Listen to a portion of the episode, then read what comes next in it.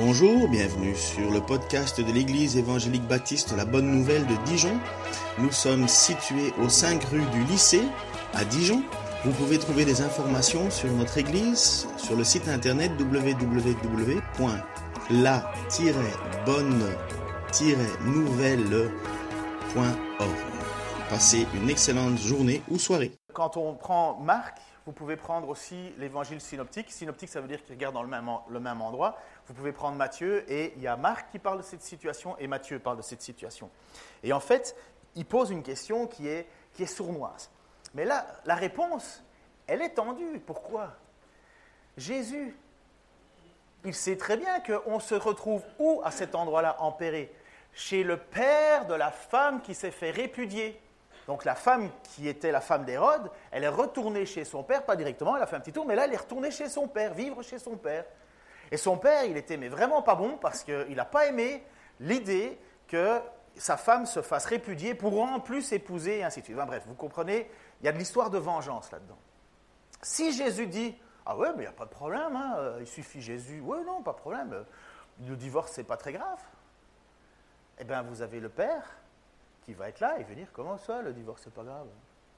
Il va se venger, il va dire, mais t'es qui tu es? Et c'est exactement le côté, le, côté malicieux de ces pharisiens, c'est d'attendre la réponse. De la même manière que Jean-Baptiste a perdu la tête parce qu'il a donné son avis, ils espèrent, ces pharisiens, piéger Jésus pour qu'il donne son avis et qu'il se fasse tuer par euh, les, soldats du père de la fille.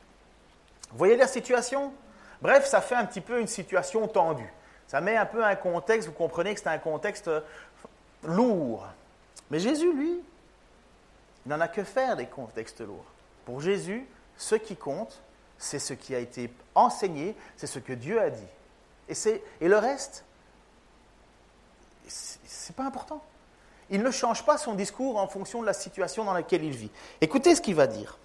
Marc chapitre 3, euh, Marc chapitre 10, verset 3, il leur répondit, quel commandement Moïse vous a-t-il donné? Et voilà, il revient à l'écriture. Vous savez très bien ce que Dieu demande. Quel commandement Moïse vous a donné Et là, encore une fois, la sournoiserie de ces pharisiens. Il faut, savoir une chose. Les pharisiens connaissent l'écriture. Hein. Ce pas des gens qui... qui, ils font que ça.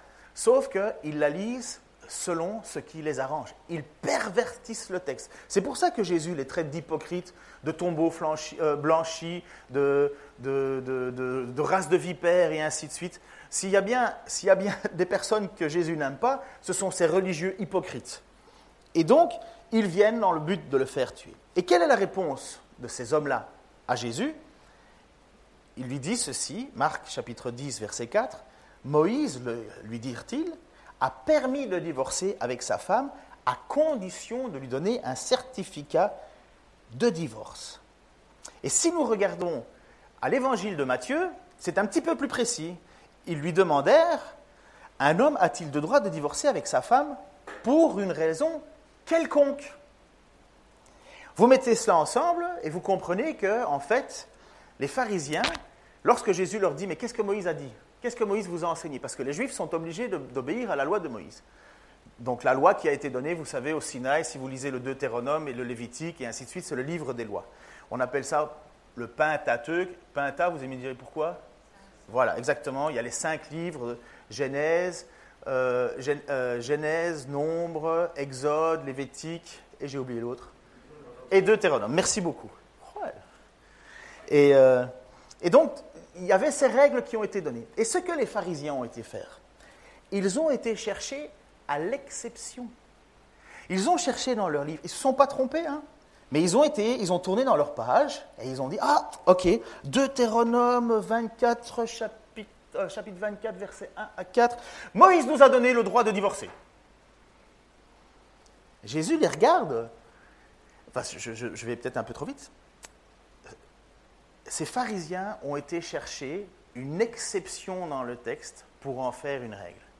Et Jésus va, va revenir au plus profond de la chose et nous mettre devant ce qu'était le mariage pour Jésus. Mais d'abord, lisons ce passage dans Deutéronome 24, versets 1 à 4. Supposons qu'un homme ait épousé une femme et que, plus tard, il cesse de la considérer avec faveur parce qu'il trouve quelque chose d'infâme à lui reprocher. Alors il rédige une lettre de divorce, il la lui remet et la renvoie chez lui. Après être parti de chez lui, cette femme se remarie avec un autre homme. Supposons que ce second mari cesse aussi de l'aimer, qu'il rédige à son tour une lettre de divorce, la lui remette et la renvoie chez lui. Ou supposons qu'il meurt. Image suivante.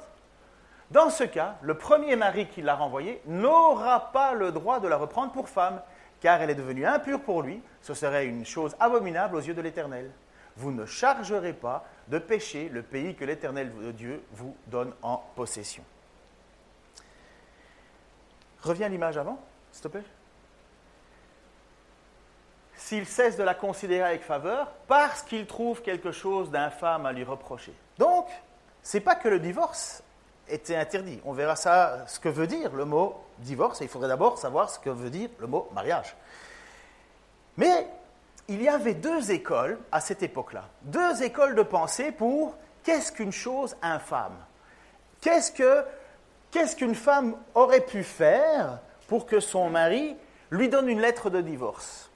Eh bien, vous aviez l'école de Chamaï, et l'école de Chamaï disait que c'était tout ce qui avait attrait à des problèmes de sexualité, de pornéa. Mais ce n'était pas encore l'adultère.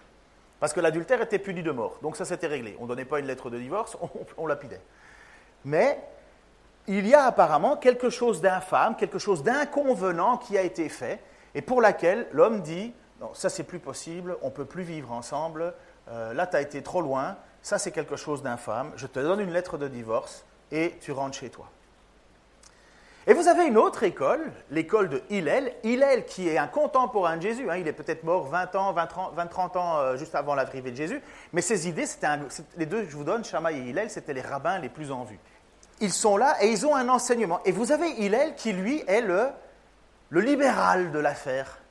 Et lui, il dit, Hillel, ah, mais tout ce qu'un homme considère comme étant euh, inconcevable ou inconvenant, c'est bon, il a le droit de divorcer. Alors, je ne vous raconte pas des blagues, on a retrouvé les, les textes.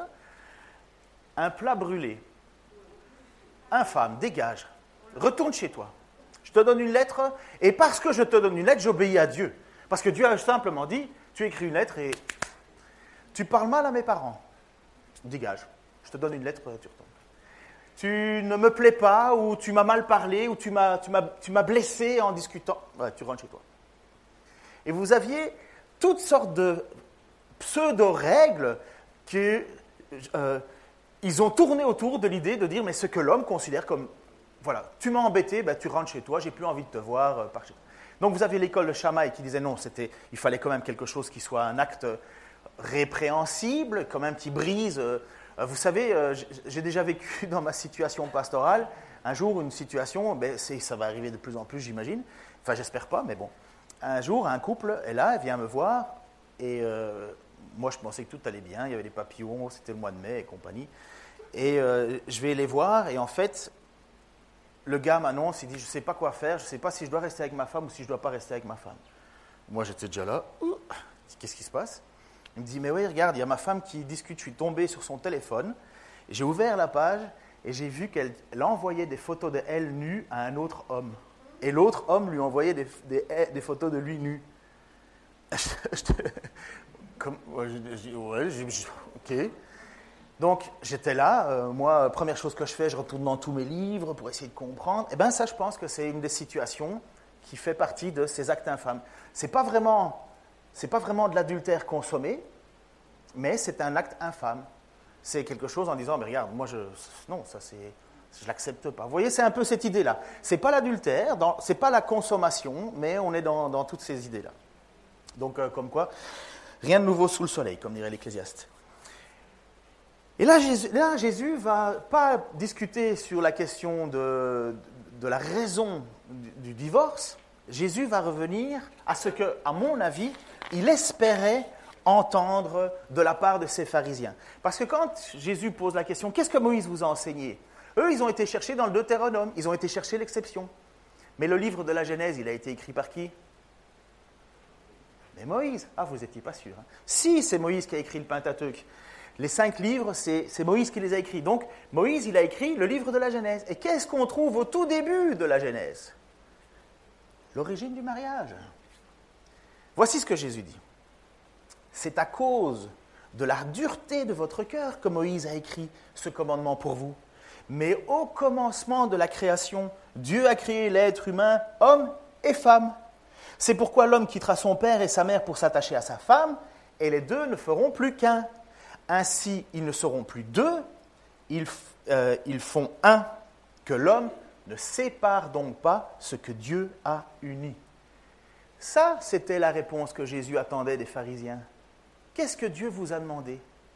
Eh bien, que l'homme ne sépare pas ce que Dieu a uni. Que l'homme quitte son père et sa mère et pour s'attacher avec sa femme. Quand on dit quitter son père et sa mère, ça ne veut pas dire faire la guerre à ses parents. Ça veut dire euh, la personne la plus importante dans ta vie, c'est ta femme, c'est plus ta mère. Il y a des mères qui ont leur cœur brisé, mais c'est comme ça. Elle s'attachera à sa femme et ils ne formeront que un.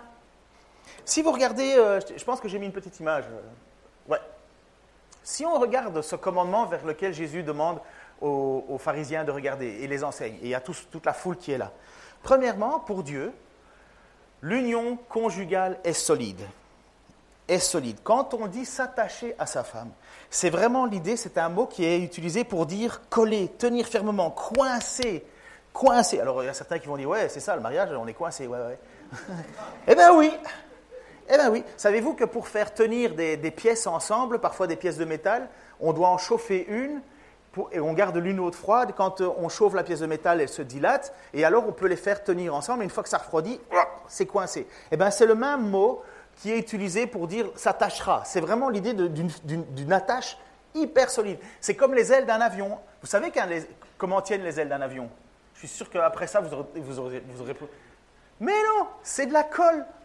Bon, il y a quelques attaches en plus, des boulons, mais c'est de la colle. Quand mon père, mon père travaillait dans la compagnie aérienne, nom qui connaissait ça, et il m'a dit, les ailes d'un 747 sont collées. Moi, j'étais là, moi, je m'imaginais avec ma prite UU.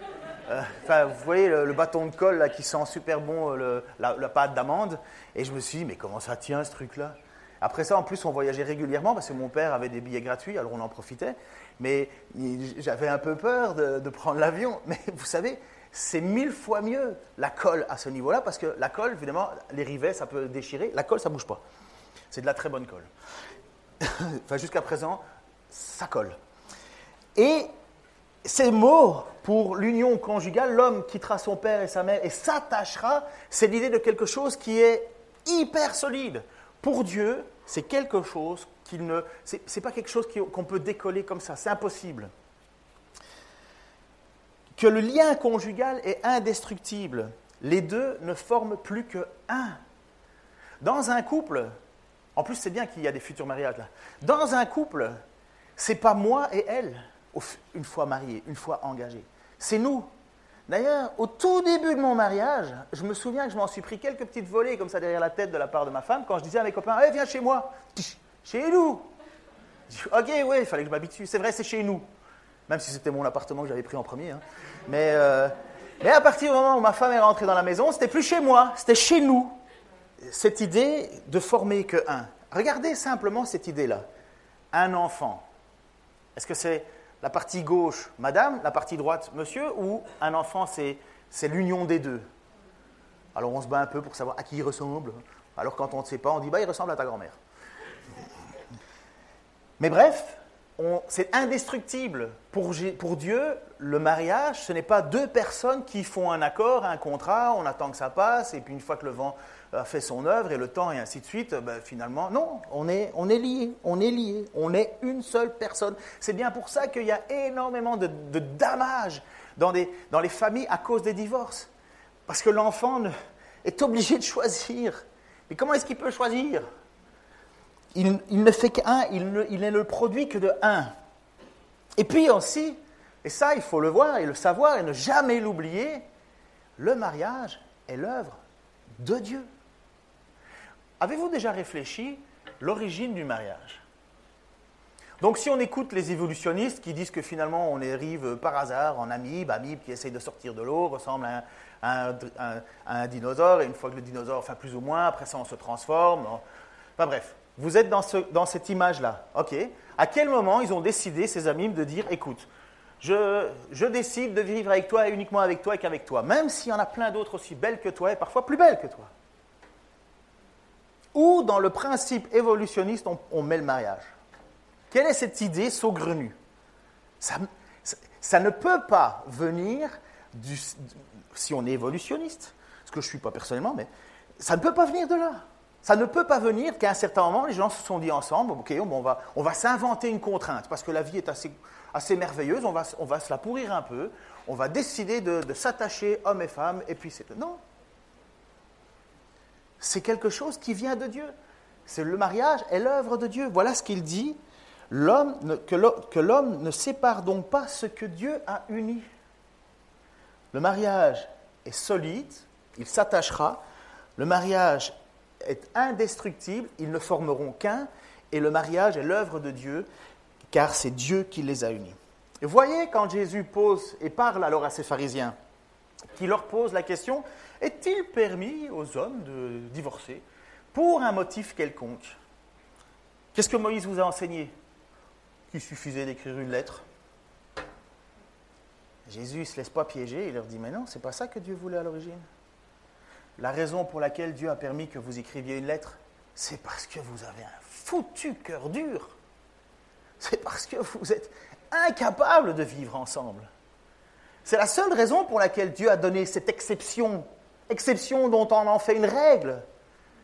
Mais au commencement, Dieu n'a jamais voulu ça. Dieu a voulu qu'un homme quitte son père et sa mère pour s'attacher à sa femme, ne forme plus qu'un, et de ces uns, ils vivent ensemble, parce que c'est Dieu qui les unit. Et voilà ce que les pharisiens auraient dû se souvenir. Ce fameux cas d'infamie, qu'était-ce Alors, il faut être honnête, tout a commencé, tout a, basculé à quel moment? Parce que, à mon avis, Adam et Ève, ça se passait très bien. Au tout début, l'harmonie. La chute, à partir du moment où l'homme a décidé ou a cru le, discours du diable qui dit mais, mais non, Dieu n'a pas interdit de toucher à ça. Touchez-le, mais par contre, ce que Dieu veut pas, c'est que, si vous que vous y touchiez, parce que si vous y touchiez, vous serez des dieux vous-même. Et Dieu n'a certainement pas envie que vous soyez des dieux vous-même. Le péché tombe, l'homme et la femme, première chose qui se rendent compte, ah ben tiens, t'es tout nu, ah je suis tout nu, ah, ils se cachent, ils ont honte l'un de l'autre. Vous voyez que cette fusion qui vivait nue et sans aucun souci, hop, première chose qu'ils ont, ils, ont peur l'un de l'autre. Et puis Dieu arrive et je, passe les détails, il les condamne. Il dit, je vous avais dit de ne pas y toucher. Et maintenant, vous allez avoir une malédiction qui va tomber sur vous. Premièrement, la mort est entrée dans le monde, mort qui est vaincue par Jésus-Christ, heureusement. La mort est tombée dans le monde, mais en même temps, il y a eu des conséquences. Et dans les conséquences, une des conséquences attaque de front les couples. Écoutez ceci. Dieu dit, donc on est en Genèse chapitre 3, versets 16 et 17. Dieu dit à la femme, je rendrai tes grossesses pénibles et tu mettras tes enfants au monde dans la souffrance. Mesdames, pour ceux qui ont eu des enfants, j'imagine que vous savez de quoi on parle. Je rendrai tes grossesses très pénibles et tu mettras tes enfants au monde. Écoutez ceci, ton désir se portera vers ton mari, mais il dominera sur toi. C'est une malédiction. Il dit à Adam, puisque tu as écouté ta femme et que tu as mangé du fruit de l'arbre dont je t'avais défendu de manger, le sol est maudit à cause de toi. C'est avec beaucoup de peine que tu en tireras ta nourriture tout au long de ta vie. Et s'il y a bien un truc qui est compliqué, c'est de travailler. Hein. Si je vous mets une photo, regardez, demain c'est lundi. Youpi? Non, hein, voilà. Je vous dis demain c'est vendredi, là c'est youpi. Mais euh, non, vous voyez qu'il y a toujours ça en nous, l'idée du travail est quand même quelque chose qui est, c'est une, une, pénibilité. Mais on y est, on est tombé dedans on va s'apporter, on va, on, va, on va regarder juste à cette idée de ton désir se portera vers ton mari, mais tu domineras sur lui. Alors, est-ce qu'à votre avis, on est dans l'idyllique? Dans du style Oh chérie, je t'aime, je voudrais que toi dans ma vie. Fais-moi bouffer. Est-ce que vous croyez que c'est ça? Est-ce que vous croyez que c'est la femme innocente? Oh, j'aimerais qu'il m'aime, mais il ne m'aime pas, il m'exploite, il m'écrase. Vous croyez que c'est ça? Non, mais aujourd'hui, si on écoute un peu les discours, on a l'impression que le pire des salauds, c'est l'homme, et la femme, c'est la victime de tout, quoi.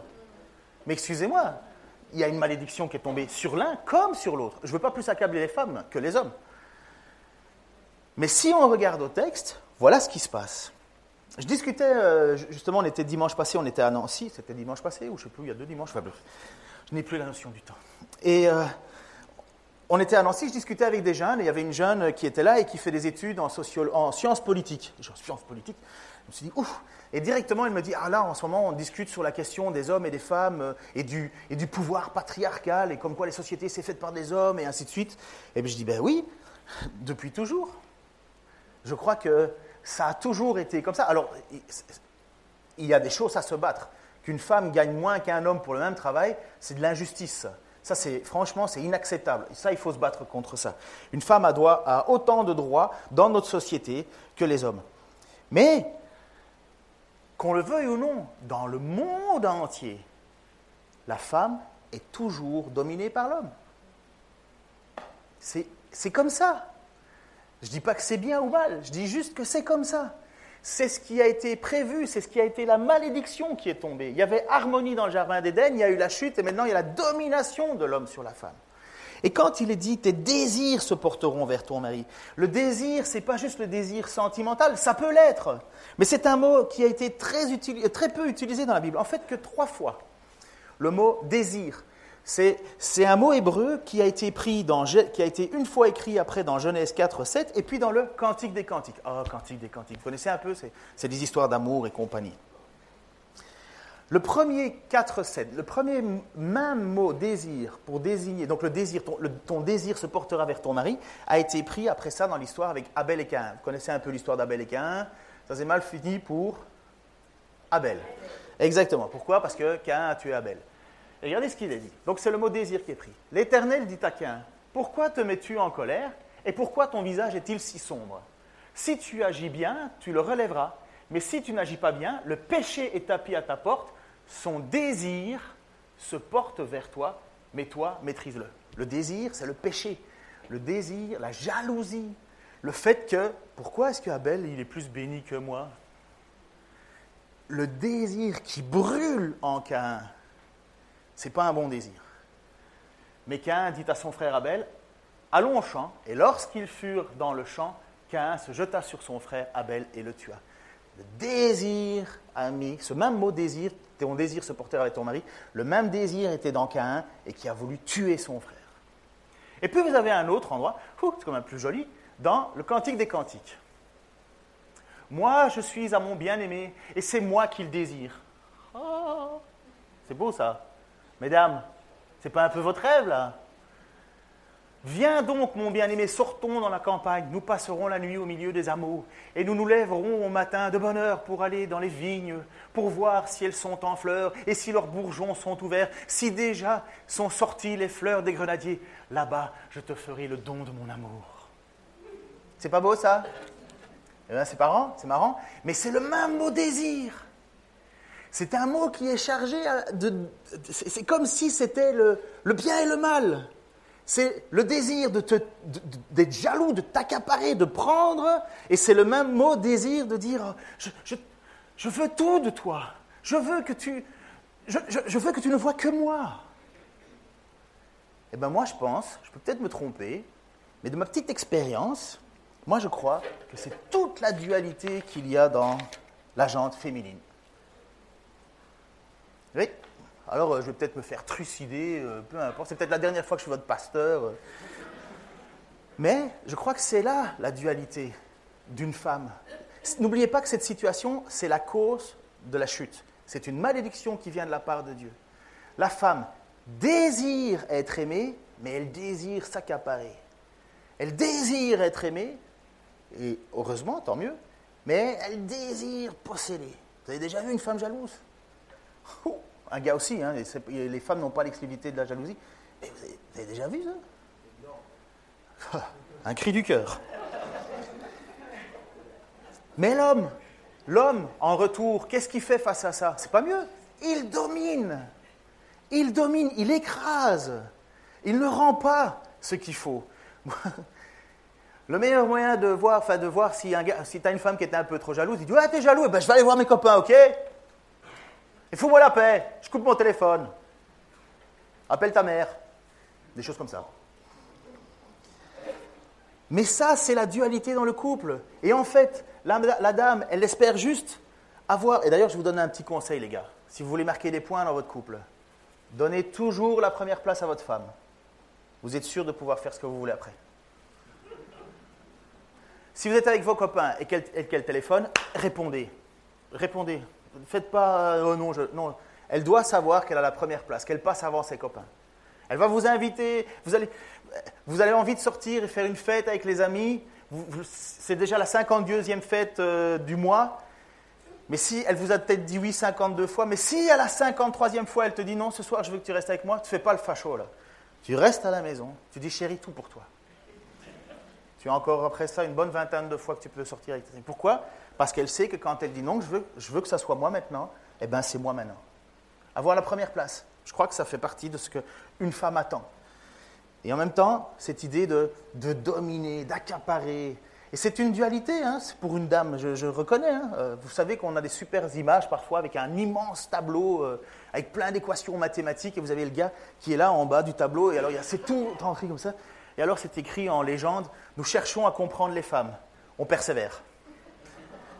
Vous connaissez ces choses-là. Mais je crois que dans cette dualité entre homme et femme se trouve ce que Jésus a dit, la dureté de votre cœur. Ce n'est pas juste la dureté du cœur des maris, c'est la dureté du cœur des femmes aussi. Mais les hommes ont quand même cette particularité à avoir un cœur super dur. Hein. À moi, quand je vois ma femme pleurer, euh, je pleure pas avec. Hein. Je fais, mais arrête, ça va ou quoi? Wow, a pas mort d'homme. Oui, mais tu ne me comprends pas, tu es insensible. Ah, je dis, ben, allez, je vais pleurer. Mais non, je peux pas. J'ai le cœur. Non, je peux pas. Oui, j'ai le cœur aussi dur. Hein. Euh. Eh bien, écoutez, comme cette situation est tellement vraie, je vais vous donner les statistiques 130 000 divorces par an en France, sans compter bien évidemment les séparations euh, de nombreux couples non mariés. Je vais vous donner les règles premières de, divorce et de séparation. Premièrement, l'infidélité est à l'origine d'un tiers des demandes de mariage. Un tiers, c'est pas mal un tiers. Hein oh, Merci. J'aime cette réactivité. On essaye de lever la main? Un tiers des divorces est dû à une infidélité de monsieur ou de madame. Deuxièmement, l'égoïsme du partenaire, c'est-à-dire le manque d'affection, le manque de soutien, est à l'origine de 22% des demandes de divorce. C'est les chiffres de 2018. Hein. Le mauvais caractère, à l'origine de près de 15% des demandes de divorce.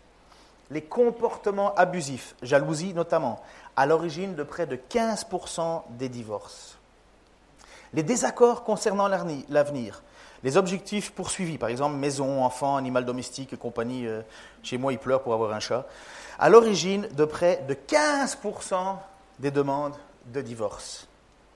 L'incompatibilité est à l'origine de plus de 10% des demandes de divorce. L'argent et le travail, perte d'emploi, dette à l'origine de plus de 10% des demandes de divorce. Et, ça m'a étonné, mais les beaux-parents, en cause dans un peu plus de 10% des demandes de divorce.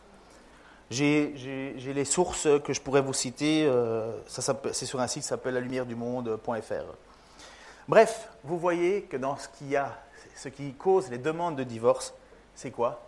La dureté de cœur. À part l'infidélité, qui est quand même aussi une dureté de cœur, bien sûr, mais vous voyez que la cause des divorces, c'est la dureté de cœur. C'est la dureté de cœur. Et vous savez que c'est quand même un sujet euh, malheureusement triste parce qu'il y a autant de divorces dans le monde chrétien que dans le monde non chrétien. Eh oui, malheureusement. À mon avis, il y a quelque chose qu'on n'a pas compris. je crois que les divorces ont été facilités à partir des années 70 ou 68 ou quelque chose comme ça en France. Et depuis, il y a explosion. Avant, il fallait justifier la raison de son divorce. Il fallait, il fallait le prouver. À part quand il, y avait l'adultère, ça c'était assez rapide. Après ça, on ne divorçait pas facilement. Aujourd'hui, on divorce super facilement. Et nous, chrétiens, hein, pas plus que les autres, on n'est pas plus mieux lotis. On considère que le divorce est un droit. Finalement, on se dit, ben, même quand on se marie, la première question qu'on se dit, c'est Oui, mais bon, si jamais ça ne va pas, c'est pas grave, je divorce. Et Jésus, il nous enseigne autre chose. Il nous dit Réfléchis avant de te marier. Réfléchis. Parce que tu vas être uni de façon hyper solide. Vous n'allez former que un, et c'est Dieu qui vous unit. Alors, faites des préparations au mariage.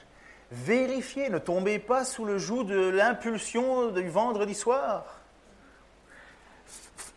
Comprenez ce que veut dire s'engager. Mon père, le jour de mon mariage, il était à la sortie euh, avec un ami et il a dit à mon ami, je ne donne pas six mois. Dans six mois, ils sont séparés. 25 ans vieux. Mais pourquoi? J'étais immature. Hein. Mon père n'avait peut-être pas forcément. Euh, enfin, je ne l'avais pas encouragé à croire l'inverse. Mais je savais très bien que je m'engageais. Pour, pourquoi je m'engageais Je n'ai pas, le monopole de, de, la sainteté, vous inquiétez pas, loin de là. Mais quand je me suis engagé pour me marier, je savais ce que je faisais. Je le voulais. J'étais convaincu. Même qu'il y a le moment où ma femme, elle me dit euh, Mais pourquoi tu es avec moi? Je lui dis ben, Parce que Dieu, parce que j'obéis à Dieu. C'est même pas parce que tu m'aimes. Je dis ben, Pas tous les jours, non. Il y a des moments là où. Ouais, je suis désolé. Hein. Non, reste, reste. Il y a des jours où il y a des jours où ça va très bien. Non, mais réellement, mais c'est, mais, alors je, le dis en rigolant, mais c'est ça hein, qu'on doit faire, les gars. Et mesdames, messieurs, je reste pas avec Anne parce que c'est la plus magnifique des femmes. Hein. J'ai pas dit qu'elle l'était pas. J'ai dit je ne reste pas avec parce qu'elle l'est. Ouais, oh, oh, oh, oh Non, bien sûr que c'est la plus belle des femmes. Mais vous savez très bien que c'est du, c'est, du pipeau ce que je dis là. Je t'adore, ma chérie, mais élection Miss Univers, ni moi ni toi on gagne. Hein. Je veux dire, c'est plus ça qui nous attire. Ce qui nous laisse ensemble, c'est l'engagement qu'on a pris devant Dieu. Mais vous savez, notre société nous dit c'est simplement profite, elle est belle, elle te donne satisfaction, vis avec elle, et puis si tu n'as plus de satisfaction, ben, ben c'est ce que les pharisiens venaient.